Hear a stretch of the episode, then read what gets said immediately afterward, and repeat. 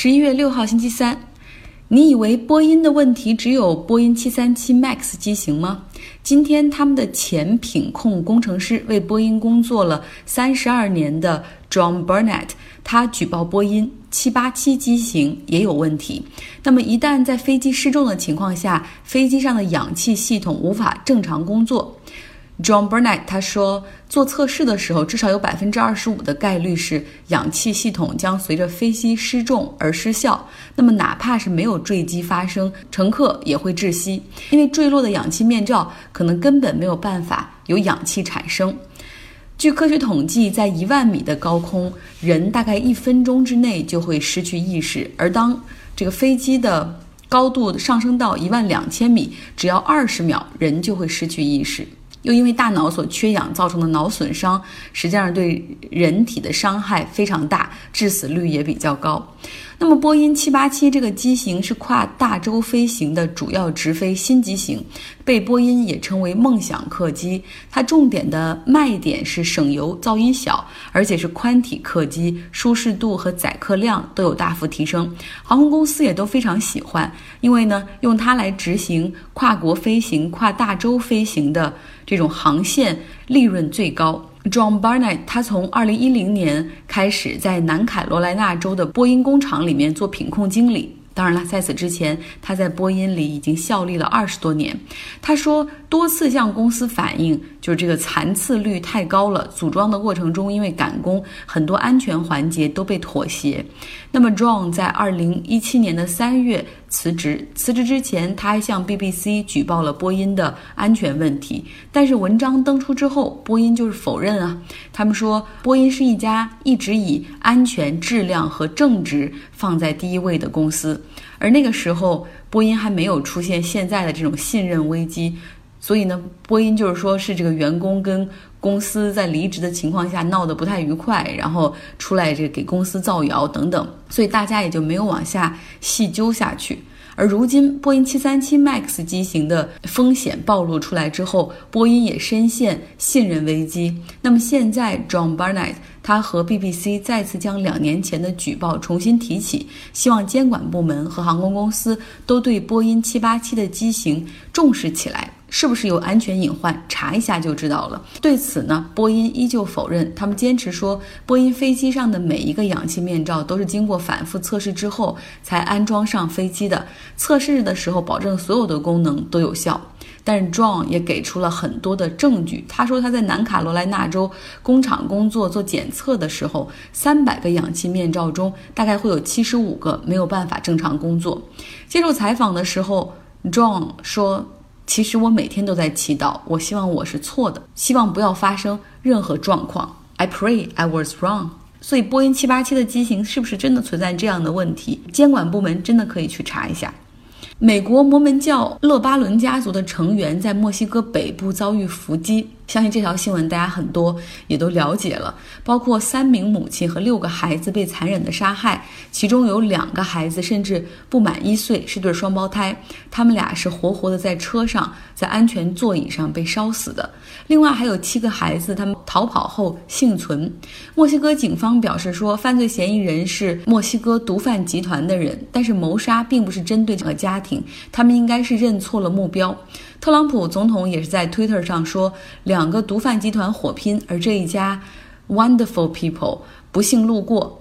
给大家来介绍一下这事情的经过，大概就是这三个母亲带着他们的十三个孩子，分别乘坐三辆 SUV 从墨西哥北部的索诺拉州开车到奇瓦瓦州的路上，然后在路上遭遇了。这种不幸，他们呢都拥有美国和墨西哥的双重国籍，属于勒巴伦家族。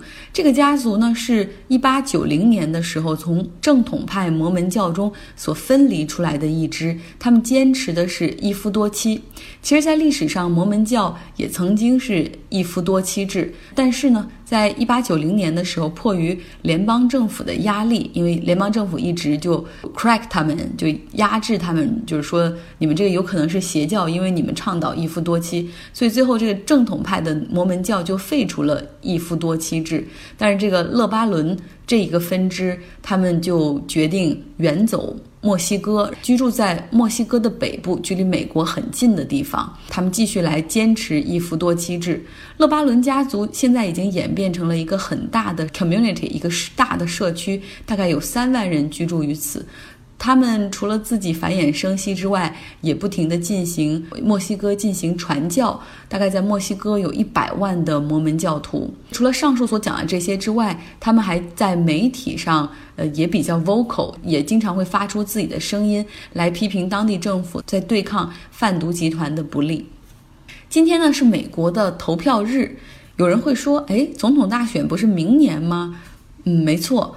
总统大选是明年的十一月三号，但是有很多的地方选举，还有不同州的州长选举是不同年份，所以今天是美国的一个投票日，而且还包括很多州的州议会，还有 school district，就是那种所谓学区里面的这种执委会也要进行选举哈。然后另外呢，城市和州有的时候也有自己的 bullet，就是他们可以通过。全民公投的方式去立法，在这一天也会进行投票。那么，在各种州里面，各种样、各种各样的投票里面，最引人关注的莫过于。保守州肯塔基州州长选举，肯塔基州是共和党的票仓，但在今天的州长选举中，民主党的候选人 b e s h e r 他赢得了州长选举，虽然这个优势只有百分之零点四哈，而他的对手到现在还不愿意认输。那么另外呢，在一个摇摆州弗吉尼亚州 Virginia，那对于民主党来说也有一个很好的消息，在。州议会的选举中，民主党是击败了共和党，获得了多数席位。那么这两个地方的选举都可以被视为美国选民对特朗普以及共和党2020年大选态度的一个预演。那么这个时候忽然想到，之前在一个课堂上，呃，教授说了，他能够想象到二零二零年总统选举最坏的结果，不是特朗普继续当总统，而是特朗普明明输掉了大选，但不愿意认输，然后通过 Twitter 来说选票是被篡改的，选举是被操控的，号召他的支持者上街，号召军队里他的支持者去维护他的权利。到时候美国会陷入一个很恐怖的境地，哈。那么今天其实对特朗普有一个不利的消息，前美国驻欧盟大使桑德兰他翻供了。之前他在国会作证的时候就否认特朗普要求乌克兰要先调查拜登儿子，之后他们才会给乌克兰发放四亿美元的军事援助。他认为就不存在这个 quid pro quo 这个交换条件。但是眼看着在他之后，越来越多的政府内的。不论是大使也好，国家安全顾问办公室的人去作证也好，都认为总统有问题。然后他们在证词中也给出了很多的证据，哈，就是白宫以及总统的私人律师是如何威胁乌克兰人的。那么现在这个桑德兰。这位前美国驻欧盟大使也马上向国会发去了他新的证词。他在这个信中说：“我忽然想起来了，对，有这么一天，这个九月一号左右的时候，总统是曾经告诉乌克兰的代表说，你必须要先调查拜登的儿子，我们才会给放四亿美元的军事援助。”这桑德兰忽然改他的口供，其实是一件很诡异的事情，而且是对特朗普一个很大的打击。他呢是特朗普忠实的支持者。在担任驻欧盟大使之前，他是西雅图酒店业的大亨，也是特朗普最早期的支持者、捐助者之一。那他对总统有绝对的忠诚。当这个总统大选赢了之后，特朗普也许给他这个早期的支持者去当欧盟大使。那么，为什么他现在改口了呢？这么忠诚？那是因为，如果别人都说有，他说没有，而最终证据坐实的话，大家知道，在美国做伪证是重罪，所以他也很识时务的改了自己的证词。在获取全面信息的人看来，特朗普现在的处境越来越危险了。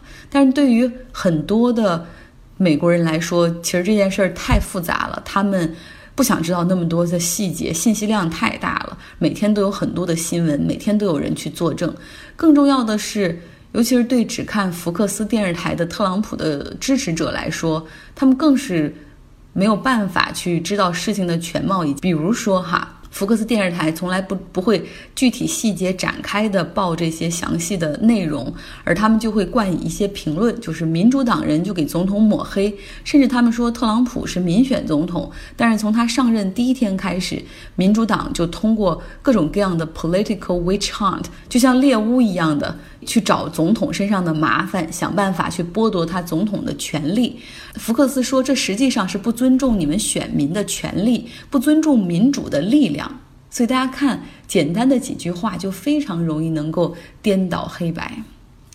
英国大选的选战会在今天晚些时候打响。首相 Boris Johnson 即将去白金汉宫去见英国女王，让后者去宣布提前十二月十二号举行大选，从此会拉开为期五周的竞选大幕，要准备这个十二月份的大选。保守党的口号是 “Get Brexit done”，让我们把脱欧赶紧解决掉吧，我们要实现脱欧。而工党的口号是 “Real Change”，就是我们要带来一些真的改变。有哪些改变呢？他们准备 “Sharing Power and Wealth”，就是让这个整和社会的财富分布更加均匀，减少贫富差距。说说伊朗吧。本周一的时候，伊朗人在街头纪念了四十年前冲入美国大使馆绑架人质事件，而今天他们又迈出了危险的一步。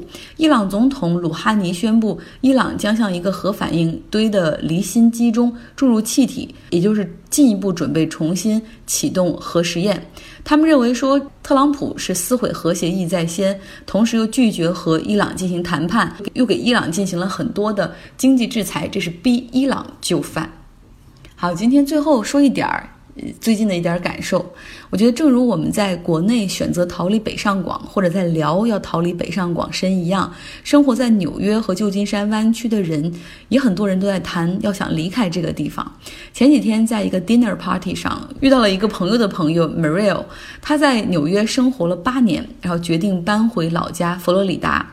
因为经常出差，他觉得在曼哈顿西区的租一个 studio，一个月要花三千块钱左右的房租，实在不值得。又加上曾经一起买醉、一起吃早午餐的朋友们都陆续结婚成家，然后从纽约的市中心搬到皇后区新泽西，就算偶尔大家可以聚会的话，也绝对不像二十岁左右的时候能够随叫随到。好吃的馆子呢，也要么因为房租上涨关张，要么易主。一大批只有卖相、价格昂贵，还要排队的网红餐厅，成为了新的潮流。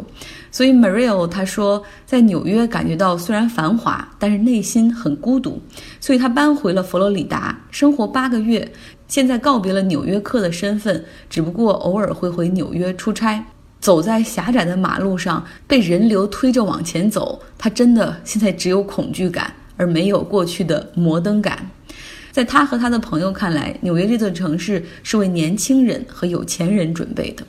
那么旧金山湾区呢？这里是全美经济发展最好的地方，科技公司云集。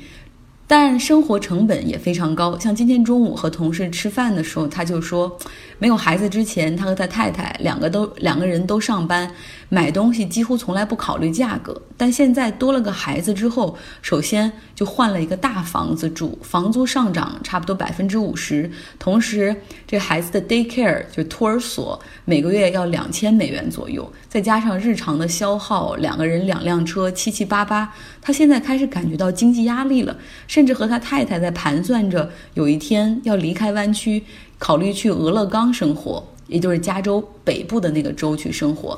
当然，他说了，最理想的状态就是说服公司允许他远程工作，然后那么他可以拿着在湾区的收入，然后享受着波特兰的低物价。像昨天我从旧金山的金融区开完会，正好赶上。五点多下班的晚高峰，混杂在下班大军的人潮中向地铁移动。